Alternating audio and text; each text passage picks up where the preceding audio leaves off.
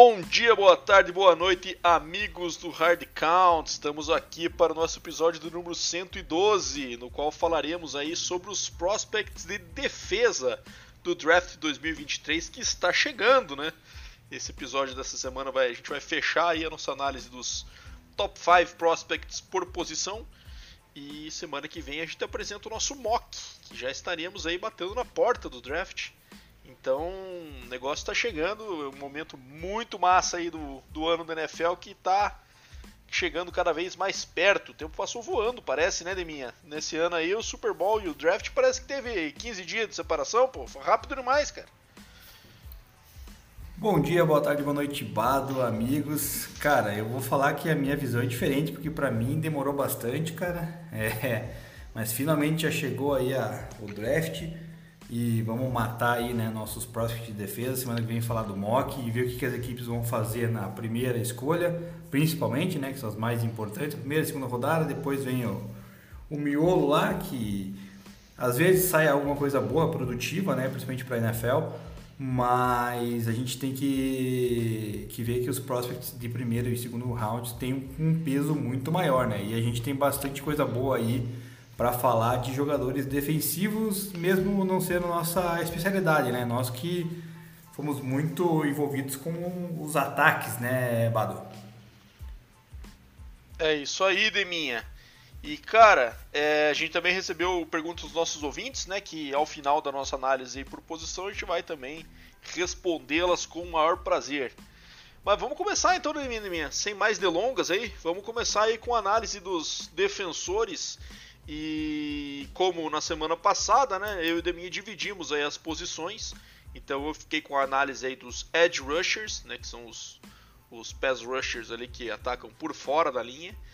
E e também dos defensive linemen, né? Que hoje em dia, a, antigamente a gente chamava muito dos defensive tackles, né? Mas hoje os caras são muito versáteis aí, então a posição de DE e DT agora é analisada de forma em conjunta aí, porque se separou dessa forma entre edge rushers e defensive linemen. E o Deminha ficou com a análise dos linebackers e dos DBs. Então eu vou começar aqui, Deminha, com o meu top 5 de uma posição em que costuma ter bastante talento de primeiro round, né? Que são os edge rushers. Né? E esse ano não é diferente. Então a gente vai ter aí os meus top 5 aqui que eu separei estão cotados para sair no first round e provavelmente a gente tenha mais que 5 saindo no primeiro round. Né? É... Inclusive com três dos cinco aqui, os três primeiros que eu vou mencionar, com é, bastante possibilidade de saírem no top 10. É, e são eles, né? Primeiro número 1, um, na minha visão aqui, é o Will Anderson, de Alabama, né? College tradicionalíssimo, fábrica de talentos. E ele é o cara aí que está sendo cotado para sair, inclusive, no top 5, né? Ele é aquele jogador mais, ele é mais alto, né? Mais atlético e não é aquele jogador que costuma sair com a mão no chão, né? É aquele jogador mais como assim, comparativo a um outside linebacker das antigas, né? Que é aquele jogador que alinha por fora da linha ofensiva, é, geralmente de pé, né? Então ele contra, contra o passe ali é, é a melhor, melhor característica que ele tem, né? É, tem bastante velocidade, força? Então é um cara aí que com certeza na sua carreira em Alabama demonstrou muita coisa para estar tá sendo cotado no top 5. É, então, assim, ele tem algumas, algumas desvantagens quando ele não no começo da jogada ele é batido, ele geralmente é, não demonstra aquele motor, né, para tentar recuperar-se, mas é, é, é, muito talentoso, muito rápido, muito físico, muito atlético, então é um cara ali que é um monstro realmente na, na, na no pass rush. É, e mesmo assim contribui bastante também contra a corrida, né? Então ele consegue se separar bem dos bloqueios utilizando aí a envergadura, né? E, e, e, consegue chegar na bola aí mesmo no jogo corrido também. Então ele é um cara que tem uma ótima combinação aí de velocidade, força e instintos e deve trazer bem aí a traduzir isso bem para um, para várias temporadas de mais de 10 sacks aí, né, que a gente fala é, dígito duplo de sacks na, na NFL. Então acho que é um jogador que chega pronto já para começar a contribuir no ano 1 e é isso que se espera quando você seleciona um jogador aí dentro do top 5. O meu número 2 aqui, Deminha, é um jogador que eu tenho muito prazer em mencionar, porque é o cara que está saindo da, do college que eu torço, que é Texas Tech University. Então, é Tyree Wilson, Texas Tech. Ele é um jogador que ele veio transferido para Texas Tech, né? ele era de Texas A&M, acabou não tendo espaço lá e acabou se transferindo então para para Texas Tech, onde teve muito sucesso, né? Então eu particularmente assisti bastante jogos aí do, do, do Tyree Wilson no seu período no college, né? Já que todo sábado eu estava lá acompanhando. E ele é um cara que, principalmente nos últimos dois anos, demonstrou. No primeiro ano dele ele foi mais discreto, né? Jogou, acabou jogando três anos em Texas Tech. É, foi mais discreto, mas, cara, no final do, do penúltimo, no final da temporada de 21, no Bowl, que quem achar os highlights aí do Bowl de Texas Tech contra Mississippi State, ele teve um jogo monstro, uma, fez dois ou três sacks, que não me engano, com turnover inclusive. E ano passado ele acabou se machucando mais pro final do ano, mas já tinha conseguido uma quantidade de sacks durante a temporada regular aí também bastante impressionante. Então isso credenciou aí, é, e vale a pena mencionar aqui também que é o fruto também da, da melhora defensiva que a escola Texas Tech teve, né? Ele trouxe o coordenador que é o Tim DeRuyter, que já tinha sido head coach em outros colleges, e ele potencializou muito o talento aí do Terry Wilson e, cara, não é fácil um defensor de Texas Tech sair tão alto no draft como está sendo cotado o Terry Wilson. Então ele sim, diferente do Will Anderson que comentei, ele é aquele jogador que geralmente sai com a mão no chão. Muitas vezes ele enfrenta inclusive o right tackle, não left tackle, né? Provavelmente se ele for selecionado alto, ele vai ser um jogador que vai ser mais utilizado contra o blind side, né? Que é onde estão os jogadores mais caros ali, né? É, então ele, um cara muito alto também, com braços longos, então difícil de bloquear é aquele cara quando ele vê o gap, ele é muito rápido para fechar na bola, né? Então quando a gente vê ali, ele toma decisão rápida, assim, quando ele vê o mínimo espaço, né? Ele também, contra a corrida, parecido com o Will Anderson também, tem os, os braços longos ali também, consegue manter os bloqueadores com uma certa distância, vê a jogada acontecendo e consegue mergulhar na bola bem ali para parar a corrida. Então, o esforço dele também é excelente, ele ainda e ainda é um cara que está evoluindo, né? Então, um cara que teve o seu prime aí no na sua passagem final do college. Então é um jogador que ainda tem muito potencial, apesar de já ter demonstrado bastante produção no, no nível do college football. Então acho que é um cara que tem tudo para ser um jogador de Pro Bowl aí, caso se desenvolva bem no, nos, nos, primeiros anos. E o Tyree Wilson também está sendo cotado alguns jogadores, alguns mocks mais ousados, é verdade, até colocam ele saindo como primeiro edge rusher acima do Will Anderson. Maioria não, né? A maioria coloca ele como segundo. Mas eu já vi projeções dele top 5 também, mas eu acho que o mais provável é que ele saia no top 10 ou se eventualmente sair do top 10 ali logo depois, na posição 11 e 12, que ele é, consiga consiga vai sair cedo com certeza no draft pelo, pelo hype que está rolando. É, a maioria, no caso, né, Badu, é racional, né? Então, né, de colocar ele como segundo, terceiro é, edge rusher do draft, né? Quem é que vai escolher o jogador de Texas Tech, né? Não, não, não é assim que funciona a coisa, né? Tem, vamos, vamos colocar Texas Tech no seu devido lugar, né? Não é porque recentemente saiu esse tal Patrick Mahomes aí, que tá dando um pouco de sorte no NFL, mais do que competência, mas é, vamos, vamos, vamos colocar Texas Tech no seu lugar, não acha? Cara, você está muito enganado. Texas Tech está com uma projeção de futuro excelente aí com o nosso novo head coach que estreou no ano passado já com uma temporada de vitória, temporada recorde positivo e ganhando inclusive um bowl contra o time da SEC, né, que é o Miss, que é o Joey Maguire. E esse cara tá mudando, inclusive o Texas Tech tem subido muito nos rankings de recrutamento aí. Tem bastante gente jovem aí querendo jogar em Texas Tech. Então a cultura que o cara criou lá, ele para quem não sabe, Joe Maguire é um jogador, é um técnico que, que foi muito tempo uma lenda do high school do Texas, né? Então foi um head coach do Hall da Fama do high school texano e depois foi muito tempo assistente em Baylor e agora subiu para a posição de head coach, primeira oportunidade de head coach no nível de college. Cara, o estado tá compradaço com ele, assim, sabe? Então ele tem muito contato, muito acesso nos high schools, e isso está fazendo com que ele tenha muita facilidade nos recrutamentos. E isso tem ajudado a Texas Tech a conseguir talentos que não tinha muito acesso nos anos anteriores, inclusive na época do Cliff, que, que, que, que foi a época do Mahomes, né? Cliff Kingsbury. É, depois disso teve Matt Wells também, que foi um desastre, e agora o Joe Maguire sim está levando Texas Tech a, a, um nível muito bom, assim, uma temporada bem promissora que vem pela frente aí. Mas, enfim, vamos seguir aqui nos DLs, nos, nos Edge Rushers, perdão. É, o terceiro da minha lista é o Lucas Van Ness, de Iowa. Então ele é um jogador assim que até chama atenção né, porque ele não era titular em Iowa, que não faz nenhum sentido, porque o cara é muito talentoso e na, na a produção dele nos downs que ele jogou eram, eram absurdas. Né?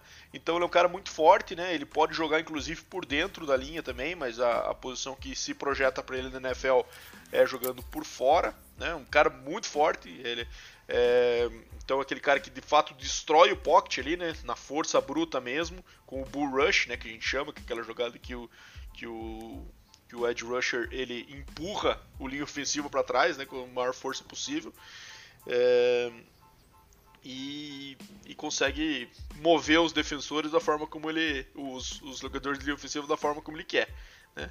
Então ele tem o repertório ainda a ser muito desenvolvido, então é um talento ainda um pouco cru mas com características físicas e principalmente de força muito destacadas.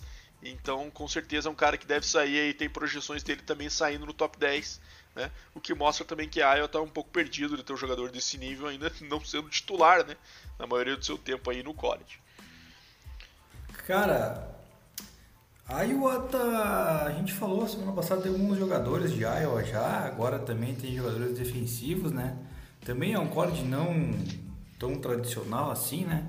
Comparado aos demais. E só finalizando lá a questão do Texas Tech, eu tava brincando, né? Obviamente é uma questão de provocação interna aqui, né? Devido ao fato de você ser torcedor do Texas Tech, realmente o, o Ed Rusher que está cotado aí muito bem é, tem, tem um grande valor aí, né? Assim como o Will, Anderson. E o Lucas Vanés de Iowa, cara, é um nome até bem impactante, né? Até parece que assusta um nomezinho desse aí, Lucas Vanés. Nome de vampiro, né? É, cara, então. Mas é um cara que também tem seu valor. Eu acho que não vai sair no top 10, como você tinha colocado na nossa planilha lá, né? Acho que vai ser um pouquinho mais para trás. Mas é um cara bem interessante, ainda mais no de Iowa, né, cara? Que a gente até citou e depois ainda vou citar mais um ainda mais pra frente como está surgindo jogador em Iowa, apesar de Iowa não produzir em quesito de, de estatística de, de vitórias no, no, no, geral, por estar por tá numa, se não me falha, me corrija, é Big Ten, né? Então é, é uma equipe que acaba tendo bons valores, bons, bons valores, né? digamos assim, de jogadores, mas porém coletivamente no, quando vai fechar a conta lá de vitórias e derrotas acaba não não se qualificando bem para bowls, né? Mas enfim, é interessante ver essa escola aí, Iowa que fica do lado do meu Nebrascão lá.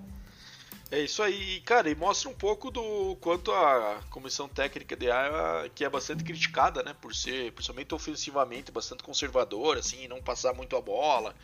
E desperdiça talento, né, cara? Acho que os caras são meio perdidos lá. É um lugar que a gente vê aí pelo draft, como você mesmo mencionou, né, minha, saindo vários jogadores cotados para sair alto no draft.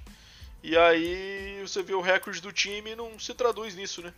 Então isso tem, eu acho que muito a ver com a forma como esses caras também estão sendo utilizados de forma provavelmente incorreta, né?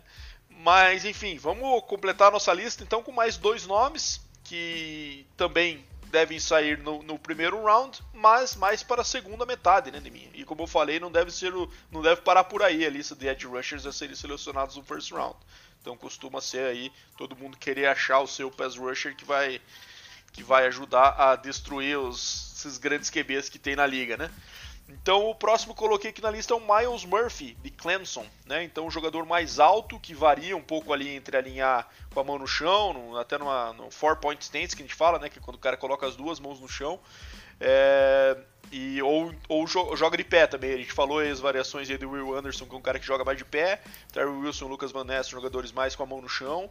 E o Miles Murphy, ele, ele acaba migrando um pouco entre as duas posições. É, como eu falei, um cara alto, né? é, braços compridos. Então, assim, tem algumas situações em que ele se mostra um pouco fica muito de pé, né? E é muito valorizado na posição do pass rusher o quanto o jogador consegue se inclinar, né? Fica mais difícil pro OL conseguir bloqueá-lo se ele consegue entrar num ângulo mais baixo. Então ele, por ser um cara alto, às vezes tem um pouquinho dessa dificuldade que também vai precisar ser trabalhada, assim como ser um pouquinho mais consistente no como tacleador, né, no jogo corrido, né? Mas é um cara que tem muito motor, que se fala, né? Então esforço o tempo inteiro, aquele cara que não para realmente na jogada. Então, certamente é um cara que também deve entrar para jogar já no ano 1, assim, com contribuir e se desenvolvendo a ponto de se tornar um cara que joga os três downs, né? Que a gente fala. Tem muito jogador que acaba é, principalmente mais pro fim da carreira, né, mim, os, os, os pass rushers mais consolidados, assim, acabam entrando numa situação que eles entram mais nas descidas que são de situação clara de passe, né? Porque o cara que não tá muito mais com o físico em dia para ficar se envolvendo em meio de guard para tentar é, parar a corrida, ele entra mais na situação prime para qual ele é, qual ele produz. Então eu acho que o Miles Murphy tem condição de se tornar esse jogador que jogue todas as descidas e não não precise sair de campo aí em em, em, em downs que sejam mais considerados mais físicos. E fechando o nosso top 5, um jogador de Georgia, né? Então, campeão nacional aí que é o Nolan Smith, né? Então, o Nolan Smith ele tem uma característica mais peculiar que ele é um cara menor, sabe? Ele é undersize que falam, né? Então, um cara de um tamanho menor, mas tem muita explosão, mudança de direção, né? Então, consegue é, ele sai também geralmente com a mão no chão com o pass rusher, né? Não, perdão, ele sai de pé com o pass rusher ali no, no two point stance que fala. E ele tem essa habilidade que a gente falou, até por ser um pouco mais baixo, de é, dobrar bem o corpo e conseguir um ângulo baixo ali para ser bloqueado. Então isso acaba facilitando muito a, tua, a chegada dele no, no pass rush, né? Então, é, então ele, por ser um pouco menor, tem um pouco mais de dificuldade contra a corrida, né? apesar de saber usar também essa rapidez ali para fugir um pouco dos bloqueios, mas é, aparece um pouco no jogo dele essa falta de, de, de carne mesmo, né, Deminha, que a gente fala, né, bife. Então às vezes ele é um pouco é, sofre um pouco de bullying ali por uns guards mais pesados, por uns, uns OLs mais monstrengos. Então é um jogador que é, até comparado aí com, com o Hassan Reddick, né? por ter essa, essa característica de ser um cara mais, mais slim, mais fino. Mas é, ele, eu acho que ele deve ser utilizado aí também nessa condição, né? Como mais um, um pass rusher condicional ali em downs específicos. Não acho, como a gente estava falando ali do Miles Murphy, que ele possa vir a se tornar um cara para jogar todos os downs aí. Acho que é mais uma, uma situação dessa dele entrar em situações específicas. Mas bem recheado aí nossa nosso posição de edge rusher de minha. E esses são os top 5 aí que eu, que eu trouxe, sendo um top 5 claro, que é o Will Anderson, dois possíveis top 10 com Terry Wilson, Lucas Van e dois caras que devem ainda sair no first round, Miles Murphy e Nolan Smith de Georgia. É isso aí, Deminha. Vamos falar agora dos nossos amigos é, um pouco menores, né? Um pouco mais rápidos, um pouco mais atléticos, que são os nossos DBs. Fala aí, Deminha, o que, que a gente tem de bom DB aí na, no board? Exatamente, Bado. A gente tem bastante coisa, né? E a gente, a gente não, né? Eu separei aqui os DBs de forma é, englobando tanto o cornerback quanto o safety, porque tem alguns jogadores ali, especialmente safeties, que não vão estar aí cotados para o primeiro round. Então eu preferi separar assim é, um pacote de jogadores é, que atuam na secundária. Então vou começar falando do nosso querido é, Divon, deixa eu achar o nome dele aqui, Divon Witherspoon de Illinois, né? Ele é, é, ele assim como o Christian Gonzalez, que é o outro cornerback que eu vou falar na sequência, estão ali para ser o primeiro cornerback do, do draft, ambos, né, de first round, mas é, com uma pequena vantagem, na minha opinião, pro Devon Witherspoon é, é um cara que tem uma velocidade, um tamanho é, muito bom para alinhar contra os slot receivers, né? Naquelas jogadas com, com formações de, de quatro receivers espalhados pelo campo. Então ele alinhando com, contra o slot ele é muito bom, né? Ele certamente vai ser starter assim que entrar na NFL, no time que cair, tem total condições disso, né? Por todas as condições que eu mencionei de velocidade e tamanho consegue fazer uma leitura excelente dos seus wide receivers, assim como também dos, dos quarterbacks, né? Então ele antecipa muito bem os lançamentos que são feitos ali para para alcançar o first down, né? Então ele consegue defletar os passes, até interceptar, né? Ele chega praticamente junto com a bola no alvo, então é, vai ser um marcador muito muito físico e duro para os seus recebedores conseguirem garantir essa, esse passe. Então o receiver vai ter que ser muito é, ser muito qualificado para poder ganhar essa, essas jogadas 50-50, né? Porque ele tem muita capacidade de defletar. E ele é considerado já um. Foi considerado em 2022, né? Na temporada que teve um, um cornerback de elite, né? Então ele é um cara que tem uma confiança elevada, assim, bastante competitivo, é, muito habilidoso, né? Para interceptar. Então é um cara, é um cornerback completo, assim, cara. Eu acredito que ele não vai ser tão completo assim quanto foi os últimos dois drafts com Patrick Surtain the second e também o Sauce Gardner, mas ele é um cara que merece toda a atenção e certamente vai vai ser logo logo um dos cornerbacks de, de valor da NFL é, e precisa melhorar a qualidade do tackle. Essa é uma coisa que deixa, deixa a desejar, né, no no Devon Witherspoon porque ele acaba não tacleando tão bem assim, né? Na verdade, a maioria dos cornerbacks hoje em dia não, não tem um bom teco, né? Pra gente falar a verdade, eles são bons em coberturas, mas é, acabam falhando muito nos tecos, principalmente no um contra um, né? Mas então, isso é algo que se tiver que melhorar, é, é isso que precisa. E ele é, foi declarado, assim, um desperdício para jogar na, em zone coverage. Ele é um cara que é muito melhor na marcação homem a homem, ele pode acabar se perdendo em zone coverage pelo que os analistas aí vieram pontuando, mas mesmo assim, cara, é o meu número um aí. É, o número dois, Bado, é o Christian Gonzalez que eu mencionei, né, cornerback que veio é, da, veio da faculdade de Oregon, né, foi muito bem também no, durante o Combine, teve seu destaque. É, e ele é super atlético, cara, muito rápido. Ele correu 21.6 nos 200 metros na de 200 metros livres que teve no né, num torneio lá de na época de, de high school. Então é um cara bem rápido, né? Ele tem um instinto muito bom de leitura, principalmente marcando ali é, jardas curtas. Então é um cara que consegue taclear um pouco melhor que o que o Witherspoon né, consegue ter um bom ângulo de perseguição. Isso é um fator importantíssimo aí para ele, né, que consegue se recuperar bem quando tem aqueles cortes, né, double moves do, dos wide receivers. Então é um cara que ele consegue lidar bem com isso e, e adequar muito bem a posição, né. Então ele é um cara que consegue cobrir muito bem, né, em zona, tem habilidade de fazer interceptações também. Então é um cara meio que quase completo, né, mas, na minha opinião, ele ainda vai ser o segundo. Cara, acho que ainda tem algumas coisas a, a melhorar, né? Ele precisa ganhar um pouco mais de, de físico, né? Principalmente contra receivers é, mais, alto, mais altos e fortes. Então, é, é um dos pontos aí negativos do, do Gonzalez. E, e a parte de zona dele precisa ser um pouquinho mais afinada, assim como o, o, o Witherspoon. Meu terceira escolha aqui, Bado, daí eu vou pegar, vou puxar um safety, tá?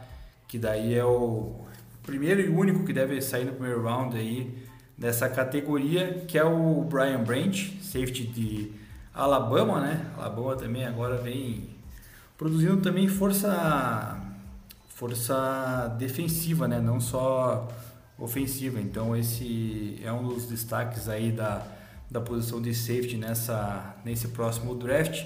Né? Tem uma, uma excelente leitura em zone coverage, né? ele consegue atacar muito bem o espaço. Então, quando vem aqueles passes é, não tão rápidos, assim, velozes, ele, ele vai conseguir chegar e vai interceptar. Né? É um cara bem versátil, né? consegue também jogar dentro do box, parando seus é, running backs ou receivers que venham a fazer aquelas jogadas mais curtas. É, excelente tacleando, né? diferente do, do, dos cornerbacks que, que vem falhando ultimamente. Ele é um cara que, por outro lado, tem um teco muito, muito bom. Cara, eu, quando vi alguns vídeos aqui, eu achei ele bem parecido, né? não vou falar igual, mas na época de, de ouro ali do do Karim Jackson, né? Que o ano passado estava no Broncos quando eu era mais novo que ele atacava muito bem, né, cara, dentro do, do box ali e parava com maestria, né, os seus é, jogadores que marcavam. Então ele, ele faz isso muito bem. Então por isso ele vai ser o primeiro aí para essa qualidade, né, de tackle, ele vai ser o primeiro na, na minha lista e o único de first round como como safety. Obviamente precisa melhorar um pouco, ganhar um pouco mais de massa, né? É, fazer um, uma leitura não não tão precipitada, que às vezes ele faz uma leitura muito rápida e acaba caindo naqueles fakes. Então, esse é o ponto fraco do do Brian Branchbado. Não sei se tem alguma coisa para falar desses top 3. Não, acho que é isso aí, Deminha. É, acho que isso é curioso ali a gente ter uma pick, um, provavelmente o primeiro DB a sair ser de Illinois, né? Um college day também que não tem revelado muitos caras de first round recentemente.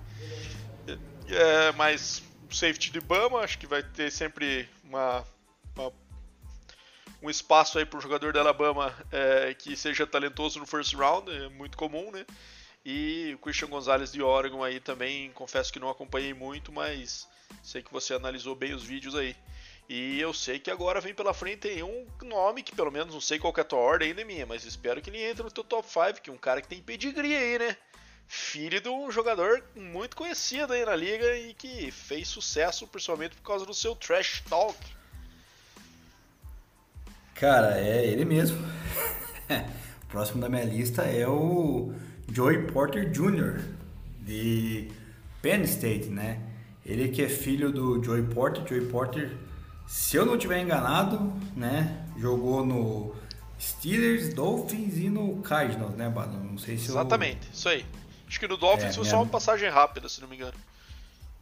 É, e era exatamente o que você falou aí, né? Um cara de falar grosso aí, né? Então, é... o Joey Porter Jr. aí, cara, ele é um cara, é o terceiro cornerback da minha lista, né? Também com totais condições de sair ainda no primeiro, primeiro round né, da, da, desse próximo draft. Cara, ele é bem é, atlético, veloz, rápido, tem os pés muito rápido, né? Consegue defender muito bem é, os slot receivers, né? Então é, vai ser excelente para um time que precisa de, de, um jogador dessa característica, né? Porque tem muitos jogadores ali que acabam é, pegando aqueles caras das pontas que é um pouco mais fácil, digamos assim, de marcar do que os slots, né? Os slot ali, cara, fazem tudo, né? Então você pode esperar qualquer coisa e ele marca muito bem.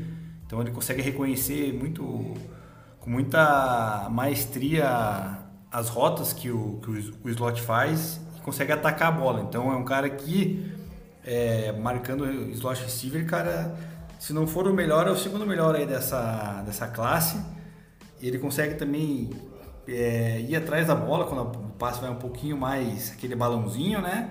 E também é capaz de forçar turnovers, cara, é, porque já tem um teco um pouco mais aprimorado que os outros dois que eu tinha, que eu tinha mencionado, né? Ele tem um controle corporal muito bom, é, uma habilidade para poder é, cobrir bem os seus é, receivers, né? Então é um cara físico, competitivo, e que tem tudo para dar certo na NFL aí, especialmente na NFL moderna que está precisando muito desses é, cornerbacks que tem que marcar é, slot receivers, né, cara, que é o que está na moda. Então é um cara que vai se adequar muito bem. Ele tem um precisa aprimorar no seu caso ali é, um pouco a, a falta de de balanço com a velocidade do pé, que às vezes ele se perde nesse movimento, sabe? Quando você tem que correr atrás do receiver que faz o double move ali, ele tem que adequar, ajustar o corpo, às vezes acaba se perdendo nessa, nessa passada, mas nada que o jogador profissional, quando chega na NFL, vai resolver, né? Então ele vai, vai com certeza ser, ser destaque aí. Até porque tem o pedigree que você mencionou, né, Bado? Isso aí acho que acaba no final das contas contando muito vida e o Patrick Surtain second, né? É, cara, e outra coisa é o tamanho dele, né? O cara alto pra posição, né? 6'3 ali, então é um jogador que pode, como você falou aí, esses caras de slot são muito valiosos, principalmente que muitas vezes eles podem cobrir também Tyrands, né? Em algumas situações. Então, um cara desse tamanho aí às vezes consegue até enfrentar um Tyrande de mano a mano, que é que seria bastante valioso para quando você enfrenta Tyrands aí como Travis Kelsey, Mark Andrews, né? Esses caras aí que são principalmente o, o primeiro ponto focal do time. Você vai pegar um cara de first round para marcar geralmente o principal receiver adversário, né? Quando você vai enfrentar um time que o principal receiver é o Tyrant, você quer às vezes colocar um lock nele ali. Mais difícil, claro, né? Existe uma série outras, de outras, outros problemas aí que deriva disso, de você marcar com o teu principal corner por dentro, né? É, enfim, mas é um prospect interessante e vamos ver se ele realmente sai no first round aí como está projetado, né, Deminha? Exatamente. E o meu último, meu quinto da lista aqui também é mais um cornerback. E Bado, esse aí tem o um nome valioso, né? O nome dele é valioso. Emmanuel Forbes, né? Não é bem a, o Forbes que todo mundo conhece, mas é, é um nome considerável. Ele que vem de Mississippi State, é, da SEC também, né? SEC. Então é um, um cornerback, o, o, quarto cornerback dessa lista, que também tem tudo para sair na, ainda no primeiro round, na minha opinião. É, se destacou porque joga numa divisão bem difícil, né, Bado? Com, contra times é, fortíssimos, né? Alabama, é, caramba, LSU, LSU, uh, Flórida, cara, Georgia, é National Isso. Champions. Só tem time ruim na SEC praticamente, né? E, cara, o cara se destacou jogando num código que é uns, um pouco menor do que esse aí que já você acabou de falar, né? Mas ele é um cara de também de elite, um cara rápido, né? Fez 4.35 no seu combine. É, ele tem uma velocidade bem consistente, então ele vai conseguir perseguir muito bem o seu marcador, especialmente em, em cobertura de zona, né? Então tem bom, bons instintos ali para buscar a bola, né? atacar a bola, fazer interceptações. É, então é, também consegue ser muito eficiente na questão do jogo corrido, né, cara? Que ele consegue taclear bem. Né? Ele teve aí na última temporada uma média de mais de. Uma média não, né? Ele teve na última temporada mais de 70 sec, tackles, né? Que é um para o college até que roda bastante jogadores, né? Rotaciona muito, é, é número elevado, né?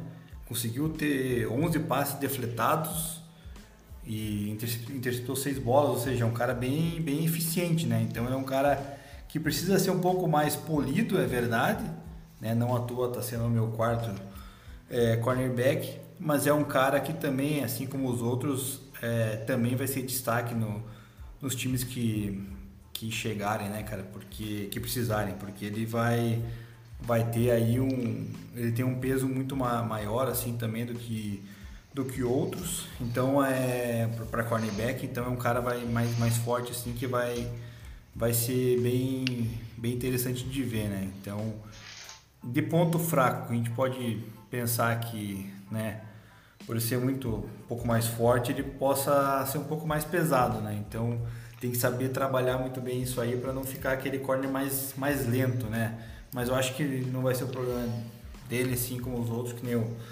Quando chega na NFL, cara, o preparo físico ali muda tudo, né? Daí tem cara que é franzino e consegue ficar, dar aquela estourada, e tem cara que é mais pesado e consegue dar uma enxugada e ficar no, no tamanho ideal, né? Que esse é o caso, acho que do Emmanuel Forbes, e que também deve sair no, no first round, Bado. É isso aí, bem distribuído, né, Deminha? Essas, os DBs aí, dois caras da SEC, dois caras da, da Big Ten, né, com Illinois e Penn State, e um cara aí de Oregon da Pac-12. Então, bem distribuído aí os, os, talentos de DBs. E agora vamos então, Deminha, você falou aí do jogador de peso maior, agora vamos falar do peso maior mesmo, porque agora gente vai falar dos defensive linemen, os DLs. Então aí que é composto aí pelos jogadores tanto que jogam aí mais pelo na posição de DE no 3-4, né, na posição 3-4, jogam mais por dentro, ou aquele antigo DT, né, que era mais comum da gente ver aí quando os times alinhavam bastante com quatro pass rush, quatro linhas defensivas e três linebackers, que hoje em dia é muito raro de ver, né, geralmente se usa aí mais um, mais um DB. É, é aquele jogador mais pesadão, maiorzão que joga por dentro, né? E aí, cara, a gente tem essa classe aí dos cinco bem bem distribuídas entre um cara que provavelmente vai ser o top 10 e o que deva tirar, possa tirar ele top 10 é só, só questões extra-campo, né? É, depois mais dois jogadores que eu entendo que tem condição de sair em first round, mas também não são um lock, que vai acontecer mesmo, e a partir daí dois caras que provavelmente sejam um segundo round. O que é raro, né, de mim? É uma posição em que geralmente traz mais talento pro first round do que está sendo projetado para esse ano. A gente tem bastante edge rusher, mas esses linhas internos aí não estão tão em alta na classe deste ano. Mas vamos lá, o primeiro, o primeiro nome dessa lista claramente é Jalen Carter de Georgia, né? Que é um talento bizarro, né? Um cara aí que é, tem todos os atributos físicos, é um cara que se mexe ali numa ele tem um peso muito muito grande, né? Um cara muito pesado, mas ele tem uma mudança de direção, habilidade no jogador 40, 50 libras mais mais leve do que do que ele tem, né? Então aquele cara que une essa agilidade, tamanho, é força, explosão então, assim, jogador que, para vocês terem ideia, né, fazia dupla com o Jordan Davis aí em Georgia. Imagine enfrentar essa DL e isso explica muito do porque Georgia vem é, com tanto talento e vem conquistando títulos é, atrás de títulos, né? É, então ele pode usar a força pura ali só para passar dos bloqueadores, mas ele também tem essa, essa agilidade, então cara é muito difícil de marcar e por talento, é um jogador que deveria sair inclusive top 5, né? Mas aí tem as acusações aí que ele está sofrendo fora, de, fora do campo, né? Que ele foi preso ali em, em, no dia 1 de março, então não faz tanto, tanto tempo assim, né? Por conta de envolvimento num acidente ali que é, ele está sendo acusado aí de reckless driving, né? Que é a direção agressiva, digamos assim é, direção perigosa e também de participar de rachas, esse tipo de coisa. Então ele se envolveu num acidente aí que teve inclusive falecimentos e ele, apesar de ter ficado no local, é, não foi aquele cara que fez, fugiu da cena, né? Mas mesmo assim tá, tá com esse, com essa, essa dúvida para cima dele. Outra coisa negativa que partiu para cima dele também é que ele se mostrou mais pesado no seu Pro Day do que apareceu no Combine, né? Então, um jogador que nesse momento aí de avaliação, então geralmente os caras querem fazer um bom trabalho e mostrar que estão bem fisicamente, que estão empenhados, e o Jalen Carter não é muito. Então, tem alguns red flags fora de campo, porque o dentro não tem que falar. O cara é um monstro absurdo. E eu acho que NFL a gente sabe como é que é, né, Demia? Muitas vezes os caras, em função de um grande talento, colocam essas questões aí um pouco de lado e vamos tentar, né? Mas, pegando ele muito cedo, você sabe que isso vai estar dando muito dinheiro pro cara também que tem certo risco. Mas eu acho que pelo talento muito acima da curva, eu acho que ainda assim ele deve sair dentro do top 10, né, minha? Em função dessa, desse grande talento aí que ele demonstrou na sua carreira em Georgia. É, tem muita dúvida com relação a isso, mas eu também acho que ele vai ser o top 10 aí, cara, porque é um cara extremamente valioso, né, cara? Por tudo que, que ele tem de qualidade aí, cara, é, às vezes é, esse negócio de de punição e tal, extra-campo, a gente sabe que é, na NFL a coisa é um pouco diferente, né, cara? Tem coisas que só a NFL, só a NFL consegue é, fazer e você vê vários jogadores aí com vários problemas que acabam, né, se firmando bem. Então, mas acho que ele é, um, sem dúvida aí, o, na minha opinião, o principal DT dessa, dessa classe e com certeza top 10. É, não tenha dúvida. Com certeza dessa classe aí. Ele é o líder disparado. E daí a gente fala, falando dos próximos aí, que é, o próximo jogador que eu coloquei como meu número 2 é o Khalidja Kensi, de Pittsburgh. Né? Então ele é um jogador que também cotado para ser first round, mas assim, não seria um absurdo completo se ele escorregasse, tá? Mas é um cara que ele. O que chama atenção negativamente nele é o tamanho, né? Ele é um jogador mais baixo, né? 6'0". Então, assim, mas tem muita explosão, né? Então, para quem lembra aí do nosso querido John Randall, Hall, of, Hall da Fama do Minnesota Vikings, era um cara que também jogava de defensive tackle, jogava por dentro e era tamanho menor e compensava isso com muita explosão. Né? Não estou dizendo aqui que o nosso querido Khalid Akensi vai ser o John Randall, porque não é, não é fácil ser Hall da Fama assim. Mas é um modelo para ele com certeza, né? Ele é melhor contra o passe, né? Dado até essa questão do tamanho. É um foguete, né? Quando sai do, stance dele ali, como os, os, os scouts avaliam. Né? Então, mãos rápidas, é, explosão, muda de direção rápido, cruza a frente dos bloqueadores com muita velocidade. Então, tudo que um cara que é mais que é menor pode trazer de positivo, ele tem isso, né? Com essa explosão, velocidade, ele faz uso muito bem disso, mas aquela coisa. Por outro lado, ele tem um pouco mais de dificuldade de se liberar quando ele entra na no meio do bolo ali, né, Neminha? É um cara que tem mais dificuldade para se soltar por ser de um tamanho menor. Isso aparece eventualmente no jogo dele, mas é um jogador muito dinâmico, muito disruptivo por dentro. É um jogador por dentro ter essa, essa avaliação tão alta com tamanho menor é porque de fato ela é um talento muito especial, né? Então vamos ver até que ponto os times vão querer investir nele com essa característica um pouco única, assim, né? Mas é o, o Kalisha Kensey que apesar do nome ele tem muito motor, então não dá para dizer que ele é o Kansei de mim, é Kensei mesmo, tá? Porque ele consegue ser bastante disruptivo e agitadinho pelo meio. ai, ai, ai, cara. Essa tua piada foi, olha... foi ruim demais, né? Mas, mas vamos lá. Top 3 de minha. Maisie Smith, de Michigan. Então é aquele jogador de força. Então esse aqui é o último cara do meu top 5 que eu acho que tem condições de sair no first round, né? Então é ele alia essa força com também a, essa velocidade, essa agilidade, né?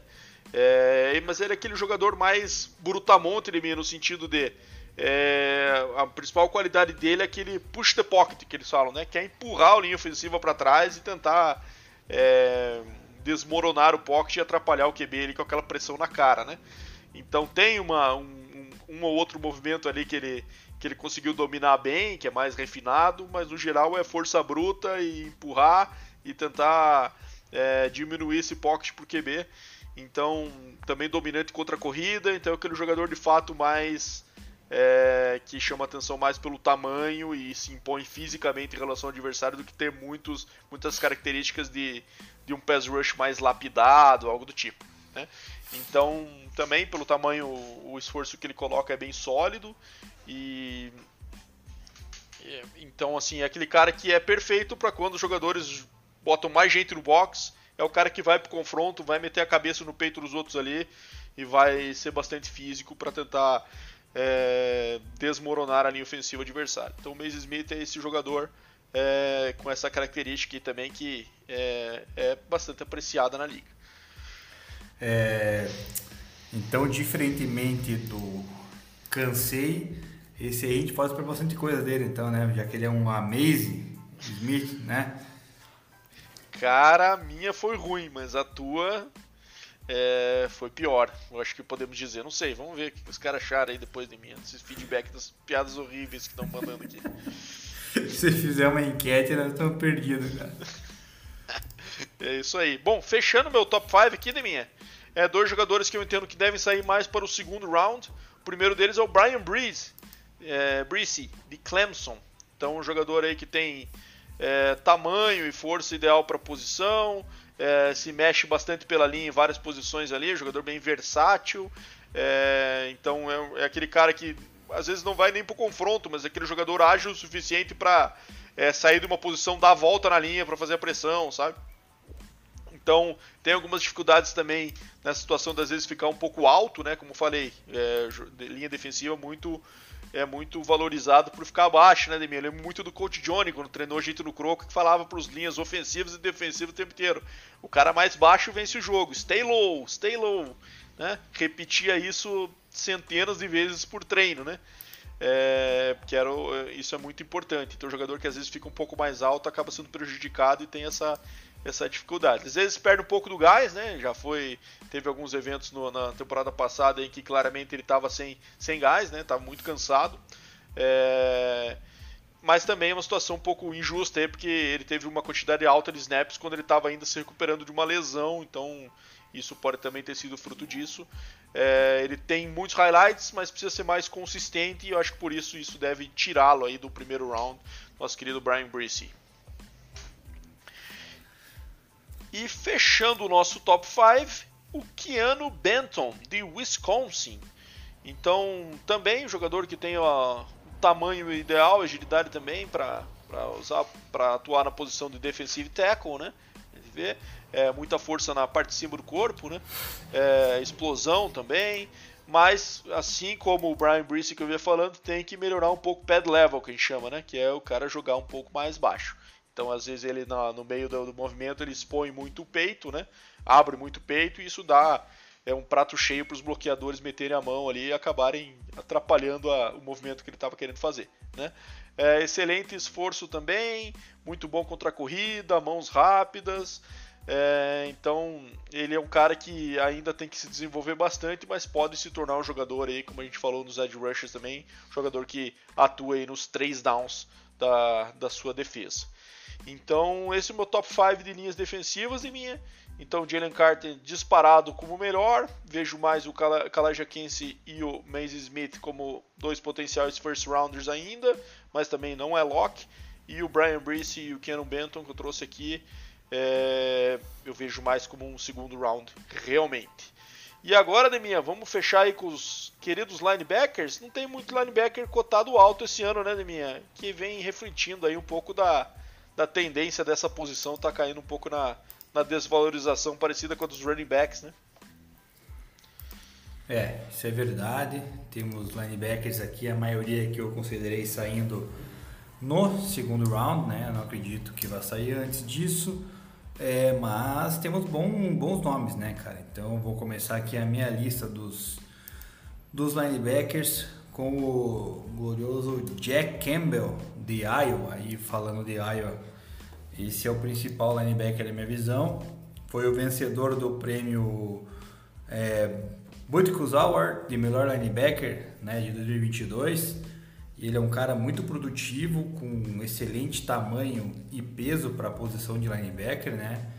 Ele é um tacleador exímio com, com muita violência, muito agressivo. Né? Então ele consegue forçar é, fumbles corriqueiramente e também consegue cobrir sideline a sideline, contendo muito bem os seus os seus adversários, né? Então ele é um cara que foi o capitão da equipe, né, de Iowa, é muito inteligente, com braços longos, né? Consegue caçar running backs e quarterbacks, né, puxando para o solo. Então tem leitura excelente, né? Vai estar tá colado onde tiver o running back carregando a bola. E também tem o, o, benefício de que ele pode atuar como edge se for necessário, né? Não joga só por dentro da, da posição dos linebackers. Ele evoluiu bastante também na cobertura de passe, né? Consegue conter o Tyrande no 1 contra 1. E também realiza blitz internas, aproveitando seus gaps, já que tem muita velocidade. Então, cara, é um cara que é praticamente perfeito aí a posição de linebacker para o time que precisar. O único problema que eu vejo nele, cara, é que ele, ele pode ser pego fora de posição no pré-snap, né? Quando rola um áudio ou rola uma mudança de, de direção ali dos, dos running backs e dos é, wide receivers na, no começo da jogada. Então ele precisa dar uma melhorada nesse, nesse, nessa velocidade de reação para não perder né, um pouco de, de segundos preciosos ali quando for é, lidar com seus com seus adversários. E ele também precisa melhorar um pouco a força para lidar quando enfrentar de frente os OLs mais altos e fortes, né? Então, é, essa é a única problema aí do Jack Campbell. Então, ele é o meu número 1, um, mas que deve sair na segunda rodada, assim como o Trenton Simpson, linebacker que vem de Clemson. Foi, apesar de não ter chegado na, nos finalistas do Butkus Award, ele é, foi semifinalista. Ele é um cara muito rápido, né? Foi muito bem no combine, flexi, é, tem uma flexibilidade muito grande, consegue taclear abaixo, né? Que é excelente para a posição de linebacker, né? Que é, que é isso que faz com que o derrube o adversário, né? Da tackle baixo, se for o tackle em cima, o cara vai ter que carregar, né? Então ele consegue ajustar muito bem o ângulo para taclear abaixo.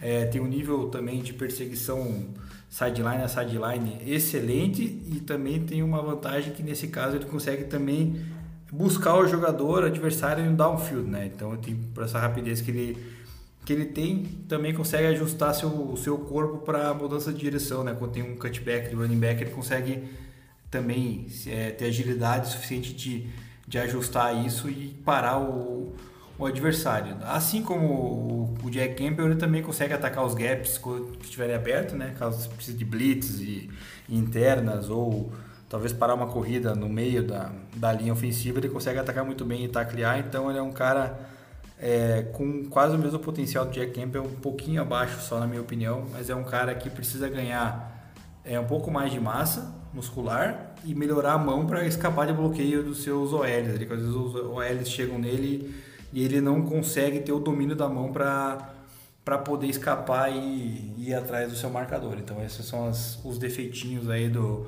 Trenton Simpson de Clemson. O meu terceiro bado é um cara de uma faculdade bem menos conhecida, né? Que é de Arkansas, que é o Drew Sanders. Esse foi finalista do Butkus Award. Então ele está no seu melhor momento como pass rusher também, né? Ele é bem subestimado como edge, mas ele é bem explosivo e consegue também obter o tackle baixo, né? Que eu acabei de falar com relação ao Trenton Simpson. Então ele consegue lidar também bem com a mudança de direção dos running backs, consegue atacar os espaços, é versátil, é, consegue vencer ali o seu marcador no snap, né? Com muita rapidez. Então ele tem agilidade para alcançar o quarterback em jogadas pelo blindside. Então, cara, é um, um, cara aí também um pouco mais abaixo do, de nível de Trenton Simpson e do Jack Campbell, mas também é um cara que vai sair no seu segundo round, né? E tem que melhorar um pouco a leitura dos play actions, porque ele ainda está abaixo, né, cara? Ele consegue facilmente ser enganado no, nos play actions, porque ele tem pela rapidez que ele tem de leitura, ele às vezes acaba se perdendo nesses play actions, então isso aí é uma coisa que ele precisa melhorar, assim como o Teco, que é um pouquinho pior do que um dos dois primeiros que eu citei, por isso ele está em terceiro na minha lista. O quarto da lista é o Dayan Hanley, de Washington State, também foi o outro finalista do Butkus Award. Ele é talentoso sideline, sideline, né? tem um atleticismo excelente, tem braços longos, que é muito bom a posição de linebacker, né? para quando vai taclear, puxar, arrastar o marcador para baixo. É, e ele faz isso muito bem, né? Tanto é que ele foi considerado um tacleador de, de elite, que raramente perde o teco. Então é um cara que, né, para quem precisa de um tacleador, uma máquina de, de tecos ali pelo meio, o Dayan Haley pode ser essa peça, né? É, ele pode ser melhor utilizado na weak side do que na strong side, mas consegue se adaptar bem. Então não vai ter problema para ele, vai conseguir fazer o seu papel, desempenhar muito bem ali pelo meio do campo e também consegue ter uma leitura melhor em jogadas de, de passe ali, fazer a leitura do QB e também realizar suas inter, interceptações quando preciso. Então ele é um cara que tem o seu valor ali também no, no jogo de cobertura. E para melhorar, falta um pouco de consistência jogando outside, né? Que vários linebackers vêm utilizando essa função hoje em dia, né? A gente pode ter como exemplo mais recente aí o Micah Parsons, né, cara, que é um cara que vem por fora muito bem. Então o Dan, o Dan Haley não tem isso aí, precisa melhorar. E por último, Bado, eu separei aqui um linebacker de Tulane. Esse vai ser late second round ou até mesmo terceiro round, né? Que é o Dorian Williams. Ele é um cara que consegue cobrir sideline, sideline, consegue perseguir o running back, tem velocidade, atleticismo, né? Consegue também cobrir é, em zona, né? Tem um ponto positivo nele, mas ele precisa melhorar o balanço dele corporal, open field, né? Às vezes ele se perde na, na caça ao jogador depois que o jogador já passou por ele, quando ele tem que buscar, ele acaba se perdendo e tem que aprimorar, né? Então, tirando isso, cara, é, é, é uma das evoluções que ele precisa para poder taclear, já que tem um bom teco também, o Dorian Williams. Então, a minha lista fica assim, com quase todos os linebackers de segundo round, com exceção do Dorian Williams, que pode cair para o terceiro. Os outros acho que com certeza devem sair até o, o finalzinho do segundo round, Bada. E mais um talento de Iowa aí, né, Deminha? Que a gente falando aí. Mais das, um. Mais um principal linebacker da tua lista aí vem dessa, também desse college.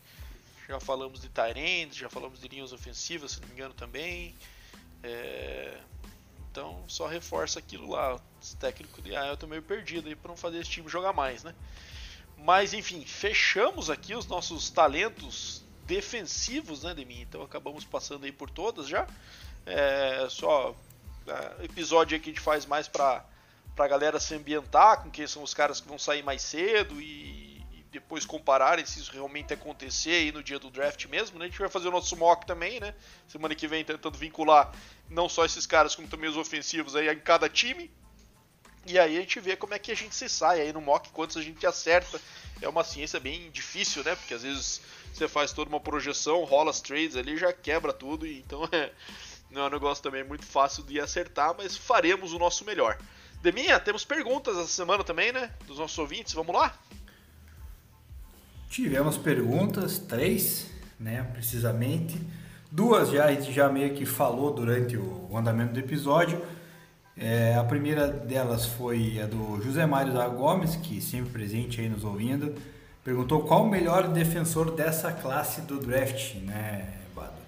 É uma pergunta, a gente citou aí os top 10 que deve sair aí de, de jogadores defensivos, cara. Eu vou falar o seguinte, cara, minha opinião, o melhor é o Jalen Carter, tá? Independente dos problemas eu acho que de jogador mesmo eu escolheria ele como o melhor dessa classe, seguido de Will Anderson Jr. de Alabama. Eu concordo contigo, Nemi. E exatamente nessa ordem. Eu acho que o Jalen Carter, única coisa que tira ele de ser um top 5 é o problema fora de campo. Talento ele deveria estar lá. Né? Se é que ele vai sair do top 5 realmente, né? Às vezes pode ter um time que, que pegue. É, mas provavelmente a gente vai ter bastante QB, o Will Anderson também saindo, então não sei, um pouco mais difícil mas por talento mesmo, com certeza é ele. E eu sigo com os dois edge rushers aí, pelo Will Anderson e depois com o Tyrell Wilson na, nos top 3 aí. Exatamente. O Thiago Taura perguntou se tem algum linebacker projetado no primeiro round. Se sim, quem seria? É, como eu falei ali, né, Bada, na, minha lista de linebackers, eu acredito que nenhum vai sair no primeiro round. Né? Mas se for para sair algum, vai ser, na minha opinião, o, o Jack Campbell de Iowa. Né? Esse eu acho que é o único que tem um potencial de ser first round é, comparado aos demais. Então, fora isso, acho que não vai ser difícil a gente ver um linebacker linebacker, né? Obviamente os edges vão ter vários ali, mas linebacker de inside vai ser talvez o Jack Campbell. Isso aí, às vezes, né, minha finalzinho do first round ali, pick 30, 31, 32, às vezes rola, né? Então, vamos ver se por acaso acontece aí com o querido Jack Camp. A gente tem, mas também concordo contigo pela tua análise. E o mais provável é que esses caras saiam no segundo. Na 32 não vai sair porque não vamos ter, né, Bato? Ah, é verdade. o... Bem lembrado. Tivemos a punição do Miami Dolphins, então não vamos ter 32 escolhas nesse draft. E a última pergunta do Felipe Leme, sempre presente também, nos ouvindo aí, torcedor do Broncos, do Broncão da Massa, assim como eu. Ele perguntou: será que o Broncos vai fazer um trade down para acumular mais picks? Ou será que já vai escolher na sua terceira e longínqua rodada, né, cara? Eu, particularmente, acho que o Broncos não vai né, fazer mais nenhum tipo de troca na, na hora do draft ali, nem antes, né? Acho que vai com o que tem mesmo se eu não me falha a memória, acho que são cinco escolhas que o Broncos tem a partir da terceira, terceira rodada. É, mencionei semana passada com relação à pergunta dele também, que ele, que ele perguntou sobre o fato de ir por talento, necessidade, como é que faria, e aparentemente o Broncos vai por talento, né? não vai por necessidade. Então vai buscar o melhor talento que estiver disponível lá na sua escolha na terceira rodada. Acho difícil fazer um trade down, cara, e e vamos com que vamos aí, cara, porque tem bastante peça lá já no elenco, só precisa lapidar melhor aí. Vamos ver se com o treinador de verdade a gente consegue fazer isso. Eu concordo contigo, Deminha, e concordo com o Denver em fazer por talento, né? Como falei, o Denver é um time que precisa aí de, de reforçar o máximo que puder, né? E não um time que está longe ainda, né? Do, do, de se tornar um time competitivo, apesar de ter conseguido seu QB e o QB não ter dado resultado, né? Problemas de linha ofensiva, a defesa é forte, mas assim, é um time que pode ter um upgrade em qualquer posição que ele escolha aí, né? Então eu concordo contigo, acho que devem, devem manter a, a pique aí e, e selecionar a partir do terceiro round e devem estar tá fazendo um trabalho forte aí de de análise nessa, nessa faixa do draft para conseguir puxar os talentos que eles querem aí o mais cedo possível. E é isso aí, né, Deminha? Acho que fechamos então o nosso episódio aqui 112. Semana que vem estamos de volta aí com o nosso mock draft e depois já fazendo na sequência a análise do draft. Daí a gente começa a entrar também na, na situação de ter os elencos mais formados já para o começo da temporada, né? E aí a gente começa a conseguir comparar, analisar e projetar um pouco da, da, da temporada 2023 que começa. Queria agradecer mais uma vez aos ouvintes que mandaram as perguntas, a galera que chegou até aqui. E semana que vem estamos aí de volta no 113, Deminha. Dá teu salve aí e vamos que vamos. É isso aí. Agradecer mais uma vez a galera que ficou até o final. Espero que tenham curtido essas análises com relação aos prospects defensivos, que não é claramente a nossa especialidade, né, Bado? A gente que tem muito mais voltado para o jogo ofensivo, mas a gente tenta se esforçar e trabalhar ao máximo, né, de obter informações e, e analisar vídeos e tudo mais para poder estar tá passando um pouco mais da, do que a gente acha que vai de fato acontecer no próximo draft da, da NFL, né? Porque tem muita gente que gosta de, de soltar aqueles comentários mais é, caça-likes, né? Podemos dizer assim, do que fazer o, o programa né, de, de, de, de, qualidade. Não é o que a gente trabalha aqui. Então a gente trabalha com, com as nossas análises, achando o que, que vai ser, o que, que não vai ser, sem ter é, causar muita discórdia, assim, né? A ponto de ficar caçando like, mas é, a gente até é elogiado por isso aí por vários dos nossos ouvintes, então vale a pena ficar o registro. Então a gente agradece todo mundo que ficou até o final e nos vemos na semana que vem com o mock draft. Vamos tentar trabalhar, né, Bado? Fazer um, um mock draft legal aí para ver se a gente tenta acertar o maior número possível, já que acho que nos últimos dois que a gente fez a gente acertou somados umas oito piques e olha lá. Então, bom dia, boa tarde, boa noite, galera, e até mais.